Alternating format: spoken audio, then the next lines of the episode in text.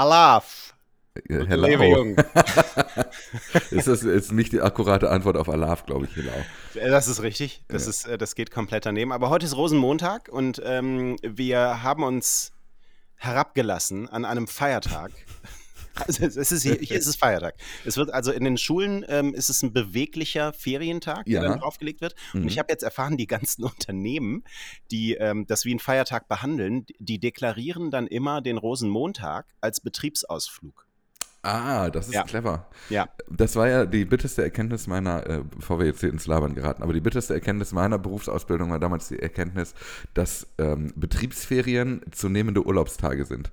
Das hat mich damals total durch den Wind gebracht. Ja, ja. noch. Wer weiß, wie Elon Musk das jetzt bei Twitter handelt, aber da gibt es keinen Rosenmontag. Solche Fragen muss er sich nicht Ich stellen. glaube, ich glaube, er würde auch nicht freigeben an Brauchtumstagen. Absolut, weil Brauchtum ist oldschool. Wieso?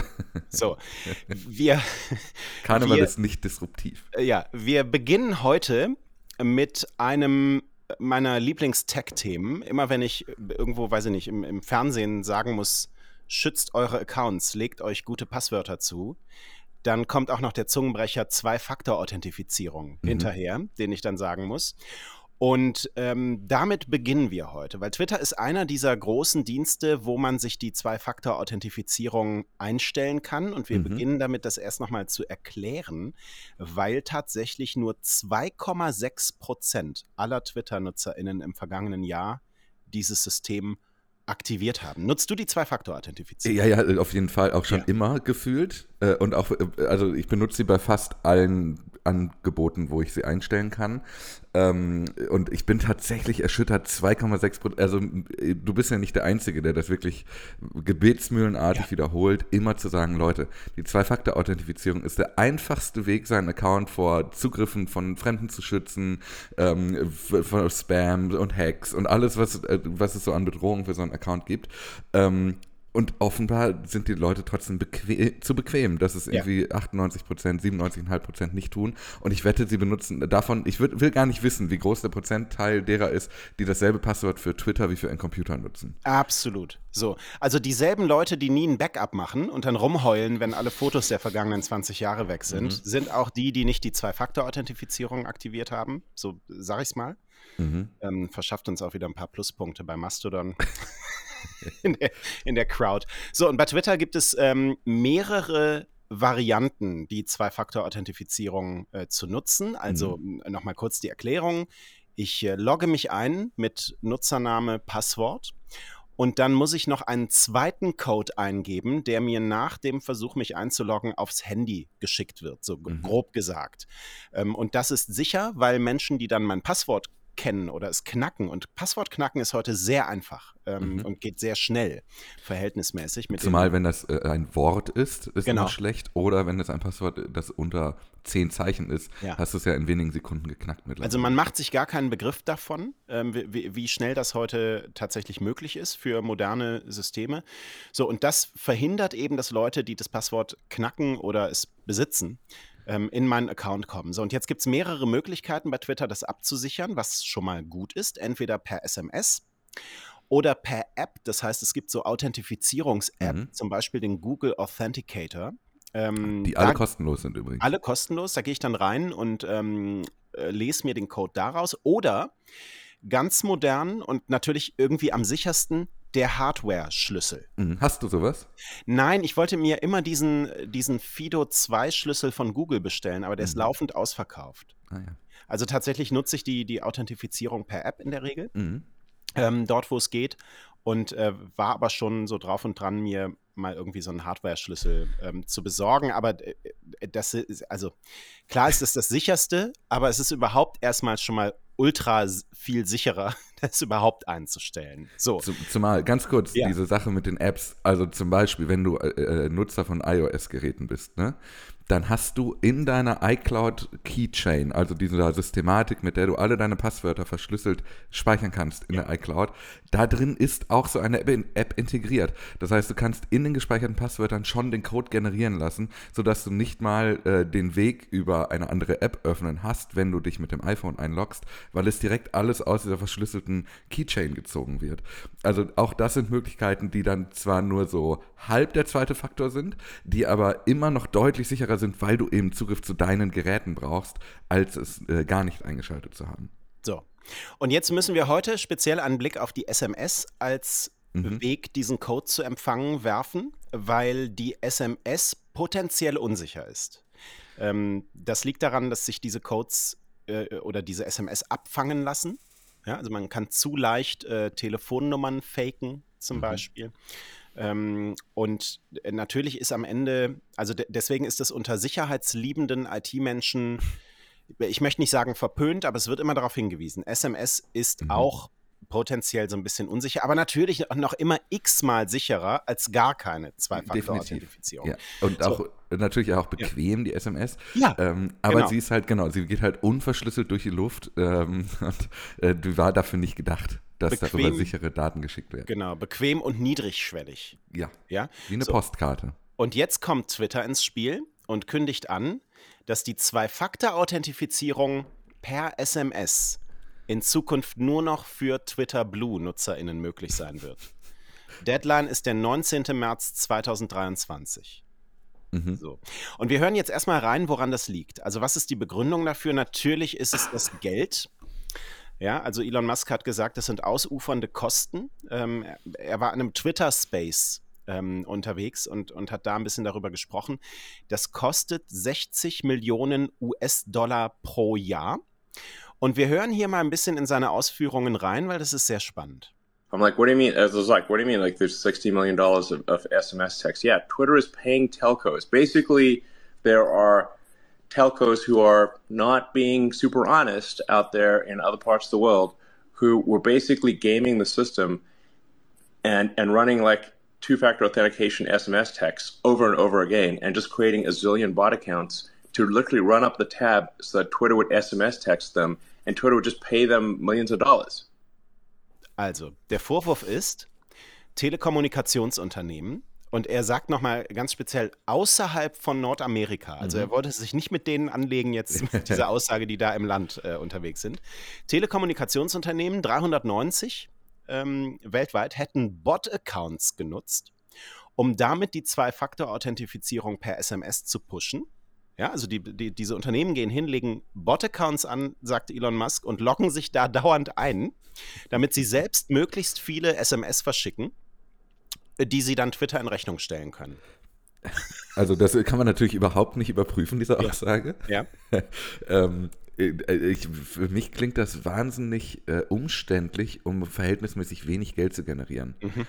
Also ich, äh, ich will Elon Musk nicht das Lügen unterstellen. Nein aber es klingt jetzt nicht zwangsläufig nach der plausibelsten Erklärung. Ja, so, also das ist erstmal die, die äh, Begründung, die mhm. er hier äh, hervorzieht. So, jetzt geht Twitter also diesen Weg. Deadline ist der 19. März, also mhm. äh, in einem Monat. Und ähm, jetzt nochmal kurz wichtig, weil manche Artikel darüber anders wirken. Das bedeutet jetzt nicht, dass NutzerInnen, die kein Twitter Blue abonnieren, auf die Zwei-Faktor-Authentifizierung äh, verzichten müssen. Äh, die, die, können wechseln zu einer Authenticator-App, die gibt es für iOS und, und Android. Und diese Umstellung geht auch schnell. Also ähm, mhm. da geht man in die Einstellungen, äh, klickt die andere Variante an, scannt dann mit dieser Authenticator-App einen QR-Code ab und schon sind die beiden äh, gematcht, Twitter und, und diese App. Aber ähm, die SMS Variante, die wandert jetzt eben hinter die Paywall. Das ist irgendwie geil, ne? Also das, das ja. der unsichere zweite Faktor bitte nur, wenn du dafür Geld bezahlst. Ja. Ich finde das ähm, nicht nachvollziehbar, weil wenn die Theorie auch stimmt, dass du als Telekommunikationsunternehmen dir damit ja selber Geld generieren kannst, äh, dann werden diese 8 Dollar wahrscheinlich auch nicht das Problem sein. Hm. Also, oder habe ich einen Denkfehler? Also ich, ich finde das völlig, also die, diese ganze Geschichte führt nur zu der Frage, habe ich einen Denkfehler, die ich mir da immer wieder, was soll das? Also es ist doch, äh, Elon Musk selbst wirbt jetzt auch damit, ähm, zu sagen, dann stellt doch halt auf ähm, irgendwie eine App um oder so, das mhm. ist auch die sicherere Variante. Warum geht man dann nicht hin und schafft die SMS-Authentifizierung komplett ab? Genau mein Gedanke. Also Ja. ich habe, ich verstehe Aus das auch nicht. Würde ich so denken. Ja, also es ist ja auch völlig plausibel zu sagen, das ist viel zu teuer, völlig unsicher und es gibt eine kostenlose Variante, die euch nichts kostet und uns nichts kostet. Das wäre ja für alle Parteien nachvollziehbar, zumal wir hier, wie gesagt, von zweieinhalb Prozent der Twitter-NutzerInnen sprechen. Also Ja. totale Nische. Ähm, also verstehe ich auch nicht, warum man das hinter die Paywall schiebt. Vielleicht gibt es irgendwelche, ähm, äh, ähm, wie sagt man, Seilschaften ähm, mit nordamerikanischen Telekommunikationsunternehmen, die man nicht einfach so aufkündigen kann. Ja, oder ich nenne dir jetzt zwei äh, mögliche Varianten, warum das so sein könnte. Es könnte auch sein, dass er diese Bot-Account-Geschichte nur erfindet, aber die, ähm, der Gedanke, das ist uns zu teuer, natürlich schon irgendwie da ist, weil er jetzt an jeder Ecke und an jedem Ende sparen muss. Also schiebt er das hinter die Paywall, damit die Kosten gedeckt sind. Das wäre die eine Mhm. Erklärung, die ich so hätte, die irgendwie nahe liegt, aber diesen ganzen Schmuh da mit äh, äh, Bo- Bot-Accounts, naja, so. Und die andere Variante ist, man kann noch mal ein bisschen hinter die Zahlen gucken. Also diese 2,6 Prozent aller NutzerInnen, die bei Twitter die Zwei-Faktor-Authentifizierung ähm, nutzen, das war die Zahl, die im Transparenzbericht 2022 stand, die teilen sich noch mal auf. Ähm, drei Viertel von denen, also rund 75 Prozent, haben äh, bisher den Weg über die SMS genutzt. Ähm, die meisten anderen äh, über eine App und nur ein Prozent setzen einen physischen Schlüssel ein. Krass, ja. So.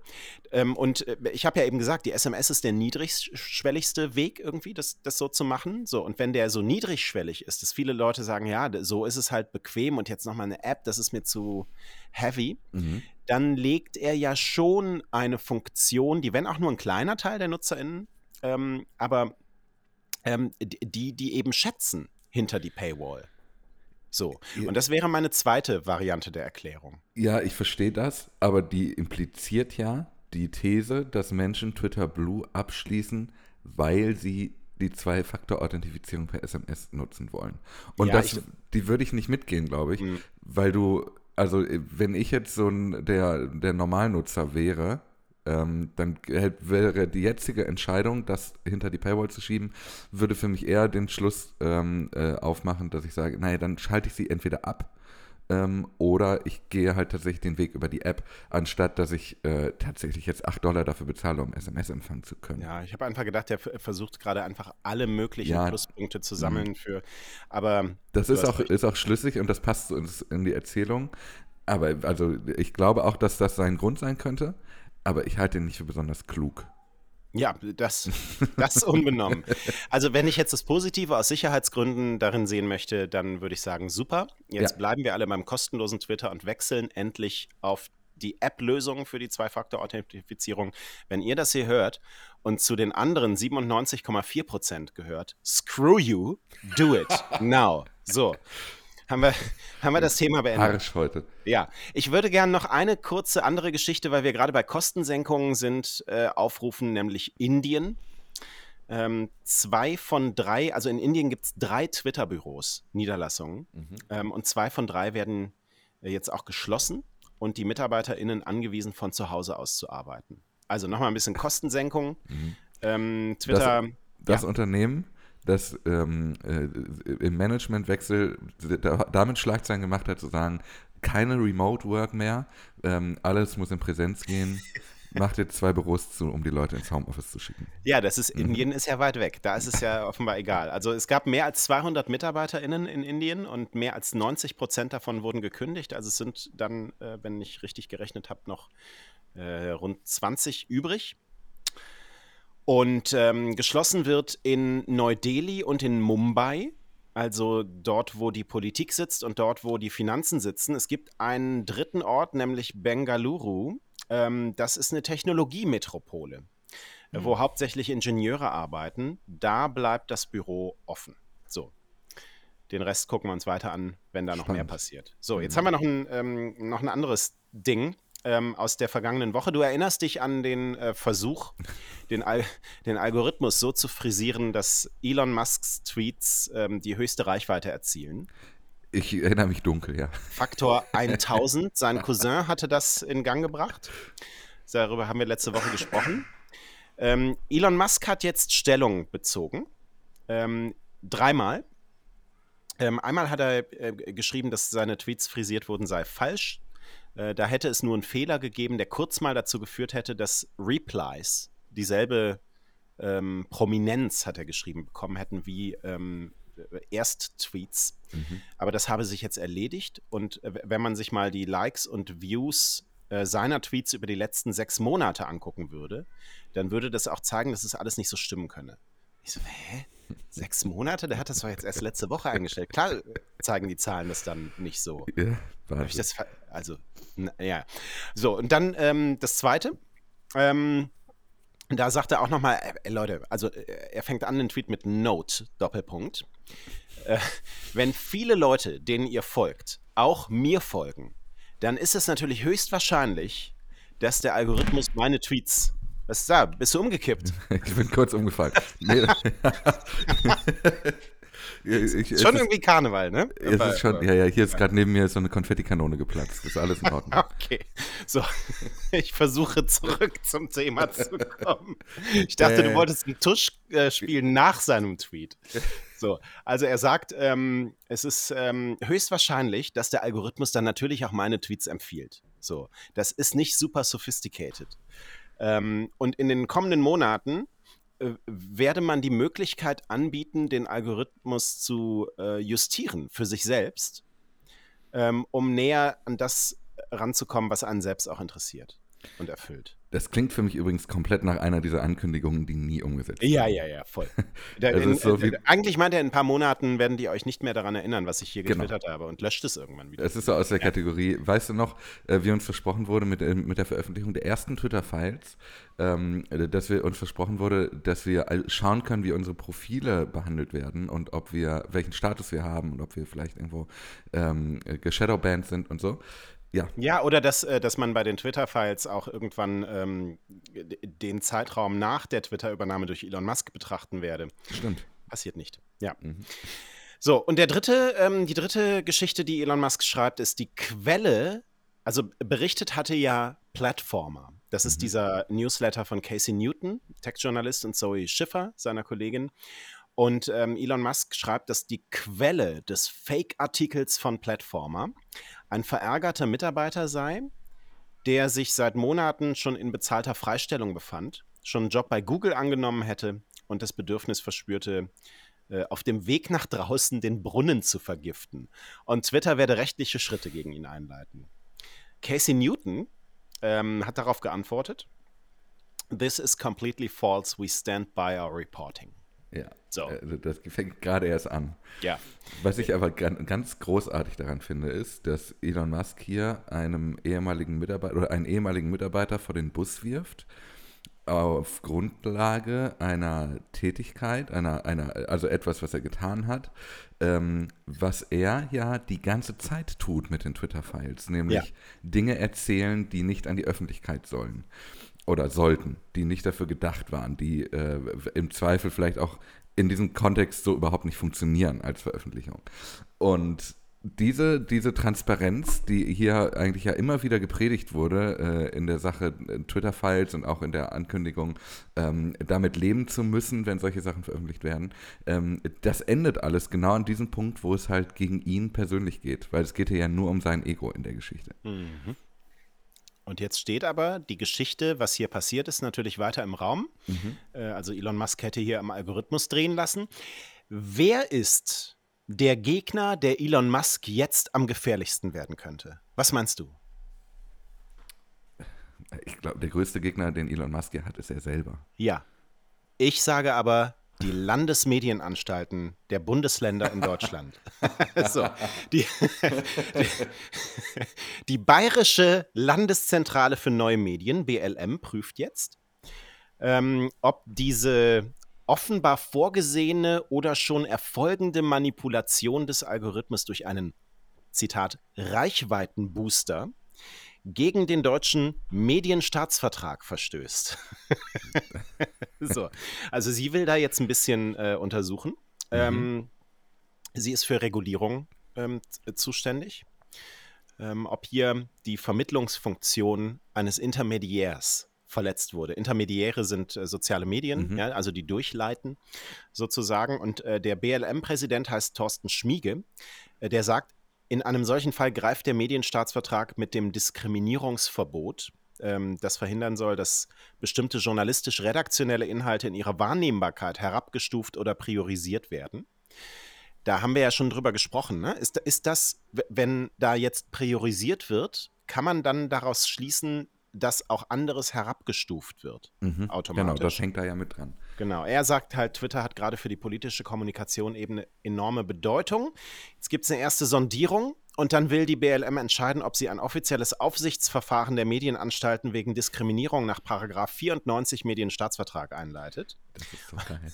Und wenn sie einen Verstoß gegen die Bestimmungen feststellen, Klammer auf, im Jahr 2029 wahrscheinlich, Klammer zu, sind laut, laut Paragraph 109 Abhilfemaßnahmen wie, Zitat, insbesondere Beanstandung, Un- Untersagung, Sperrung, Rücknahme und Widerruf vorgesehen. Wie übersetzen wir das? Also, was sind die Folgen? Wie, wie, wie viele Zähne hat dieser Tiger Deutsche Landesmedienanstalt? Ich würde sagen, es ist ein, ähm, ein 97-jähriger Tiger, der seit diversen Jahren sich äh, in, in kieferchirurgischer Behandlung befindet, weil so viel nicht mehr da ist. Also, ähm, es gibt ja in der Datenschutzgrundverordnung Geldstrafen, die darin äh, vorgesehen sind, äh, von bis zu 4% des Jahresumsatzes.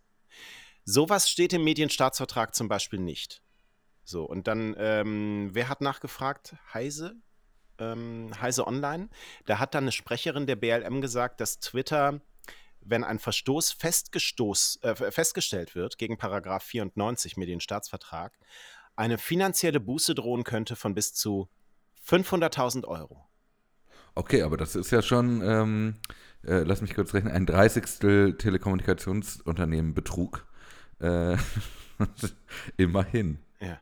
Hm. Also, Und äh, ein Dreihundertstel der, und nicht mal ein drei, drei, Dreißigtausendstel der monatlichen Zinszahlungen. Hm. Ich glaube, das wäre nicht besonders äh, gefährlich, diese 500.000 Euro. also da hätte man in einem Land, Mhm. Vielleicht in Deutschland, die Zwei-Faktor-Authentifizierung für weiter betreiben können. Einfach. Genau. So, dann äh, wäre das alles nicht passiert. Ähm, am Ende wissen wir, dass ja vielleicht der Digital Services Act das noch bessere Schwert wäre, um gegen Mhm. Twitter vorzugehen. Ähm, kurze Ergänzung, also wir haben darüber gesprochen, wird Twitter als sehr große Online-Plattform und Suchmaschine eingestuft. Ähm, da sagen ExpertInnen ähm, wie Markus Beckedahl von Netzpolitik.org, der hat uns dann geschrieben, nachdem wir das letzte Mal auch drüber ähm, gesprochen haben, Chance steht Hälfte, Hälfte. Mhm. Ähm, diese sehr große Online-Plattform, das ist erfüllt unter anderem, wenn die im Monat von mehr als 45 Millionen Menschen genutzt werden. Und jetzt haben wir den Transparenzbericht von Twitter, darin ist die Rede von 59,8 Millionen aktiven, Oha. eingeloggten NutzerInnen. Ähm, also wir bleiben da weiter gespannt, was die Entscheidung angeht. Jetzt haben wir noch so ein bisschen Kleinkram, den wir aufkehren können Ja, bitte. über dieses Wochenende. Der For You-Feed heißt bei einigen in der iOS-App jetzt wieder Top. Und ich glaube ja, das ist einfach ein Fehler. Also Glaube ich auch, da ist das alte, alte Genau. wieder nochmal hervorgekommen. Genau. Ne? Ja, ja. Also das ist der Jenga-Turm.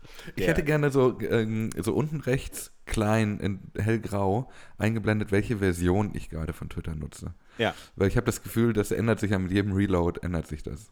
ja. Ähm, auch hier, ähm, Jane Wong, über die wir auch schon mehrfach gesprochen haben, diese Reverse-Engineererin ähm, aus Hongkong, ähm, hatte einen Tweet, der mehr als 500 Likes hatte und dann plötzlich auf gut 200 Likes gefallen ist. Mhm. Er hat Elon Musk gesagt, da war die Synchronisation zwischen unseren äh, Datacentern in Portland und Atlanta dran schuld, die nicht richtig funktioniert hat. Da haben wir jetzt endlich mal Namen äh, für eine Problematik, die wir ja schon öfter hier festgestellt und unterstellt haben. Ja. Ne? Also es ist ja genau diese These, die wir öfter schon hatten, dass die Server dann nicht mehr so gut miteinander sprechen, wie sie sollten. Und das äh, wissen wir jetzt offenbar, äh, haben wir jetzt belegt. Genau. Und dann haben wir noch Breitnigge. Das ist ähm, ein, ein Mastodon-Account und ein Blog. Und ähm, da haben wir ein Posting gefunden, dass der Twitter-Account der BVB-Fanabteilung von Twitter gelöscht wurde. Und die Begründung ist, dass dieser Account, als er erstellt wurde, erst 13 Jahre alt war. Und das ist aus Jugendschutzgründen nicht zulässig. Also er, äh, nicht der Account, sondern die, die BVB-Fanabteilung war erst 13 Jahre alt. Und das ist, Jugendschutz geht nicht. 13 Jahre mit Twitter kannst du nicht machen. Und dann äh, gab es, äh, also hat man eingewandt, dass äh, das hier natürlich keine natürliche Person ist. Auch Nachweise über die mittlerweile mhm. oder längst schon gegebene Volljährigkeit der Account-Betreuer. Twitter hat einfach nicht reagiert. Na, natürlich nicht. Also merkt euch, wenn ihr irgendwie einen ähm, Verein habt oder so und der ist keine 13 Jahre alt, bitte nicht bei Twitter anmelden. Der Verein muss älter sein, damit er auch bei Twitter sein darf. Sonst geht wegen Jugendschutz. Ist nicht in Ordnung. Ich glaube, Elon Musk ist Schalker. das, ich kann es mir nicht anders erklären. Ja, vermutlich. Okay. Vermutlich. Ja, ähm, ja. Und dann äh, gab es noch eine kleine Beobachtung von diesem Wochenende. Und zwar sind offenbar am Samstagabend die Notifications bei einigen ausgefallen. Also man konnte die nicht mehr neu laden. Und irgendwann hat es wieder funktioniert, eine Stunde später, zwei Stunden später. Aber die Benachrichtigungen, die in dem Zeitraum dazwischen stattgefunden haben, wurden nicht nachgereicht. Das heißt, es gibt so eine Art Nirvana, eine tote mhm. Stunde, mhm. ähm, wo Dinge passiert sind, von denen niemand weiß, ob sie wirklich passiert sind. Wenn ich einen Tweet like und niemand da ist, der es sieht, wurde dieser Tweet tatsächlich geliked. Wir wissen es nicht. Wir werden es nie erfahren. Ja. Gut, wir gehen jetzt wieder zu. Kamelle schmeißen, der Haken dran Wagen fährt gleich los. Der Haken dran Wagen fährt gleich durch den Ort und es läuft Peter Maffei ja. und wir werden laut mitsingen weiterhin. Ich wollte und, nie erwachsen sein damit. Und wünschen euch allen einen schönen Rosenmontag. Bis morgen. Bis morgen.